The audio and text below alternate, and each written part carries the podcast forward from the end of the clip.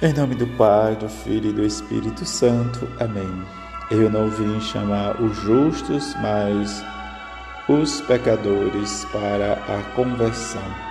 Sábado depois da cinza, Evangelho de Lucas, capítulo 5, versículo de 27 a 32. Naquele tempo, Jesus viu um cobrador de impostos chamado Levi. Sentado na coleteria, Jesus lhe disse: Segue-me. Levi deixou tudo, levantou-se e o seguiu. Depois, Levi preparou em casa um grande banquete para Jesus. Estava aí grande número de cobradores de impostos e outras pessoas sentadas à mesa com eles. Os fariseus e seus mestres da lei murmuravam e diziam aos discípulos de Jesus: Por que vós comeis e bebeis com os cobradores de impostos e com os pecadores?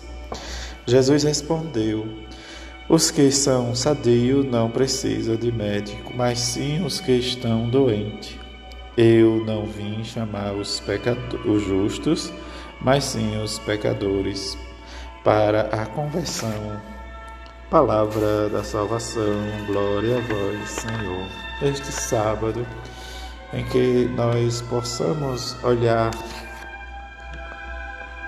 diante da circunstância os sete santos fundadores da Ordem dos Servos de Maria e também a devoção mariana, mas que nesse tempo da quaresma as nossas memórias são realmente e se é facultativa, não tem, nós não celebramos, mas só um pouquinho para conhecermos como estes fundadores, esses sete homens, pessoas, né, diante da circunstância, né, fundaram a comunidade né, diz, que leva o nome né, dos servos de Maria.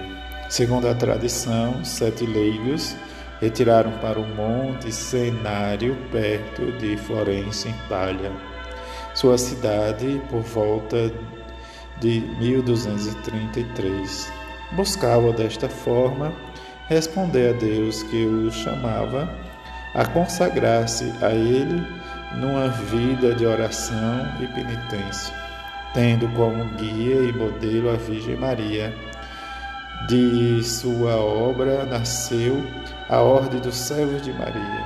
Afirma-se que um deles, Alessio Foconini, faleceu a 17 de fevereiro de 1310. Nesta circunstância que possamos olhar essa pequena comunidade né, diz que serve diz nesta ordem chamada Serfitas, em que diante do seu serviço mas também nesse sábado que lembramos também a memória da Virgem Santíssima. Que rezemos e peçamos a ela para que nós possamos abrir o nosso coração à penitência, ao jejum, à oração e celebrar sempre com alegria. E nesta alegria depositar sempre que o profeta de Isaías nos diz: se acolheres de coração aberto, o indigente nascerá desde as trevas à tua luz, a conversão.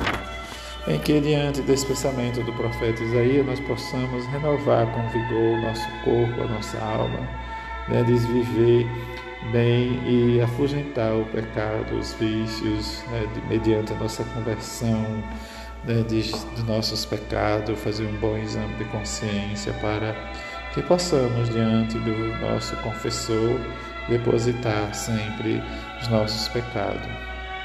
Diante do Evangelho, em que o próprio Jesus hoje nos fala, em que ele veio, diz não para os sadios, mas para os doentes. E diante disso, não veio chamar o justo, mas os pecadores. Diante do chamado de Levi, que é Mateus, em que Lucas não identifica como Mateus, mas nós sabemos diz que é Mateus diante da tradição da igreja e explica diante desse pequeno fato, né, diz o infortúnio entre dos mestres da lei, em que pergunta sobre realmente se era lícito, diz, porque Jesus almoçava com os pecadores, como ele mesmo diz e nós já sabemos. Aí nós precisamos olhar para nós, como nós acolhemos o nosso próximo, como nós rezamos, como nós ficamos diante desses desfavorecidos pela sociedade.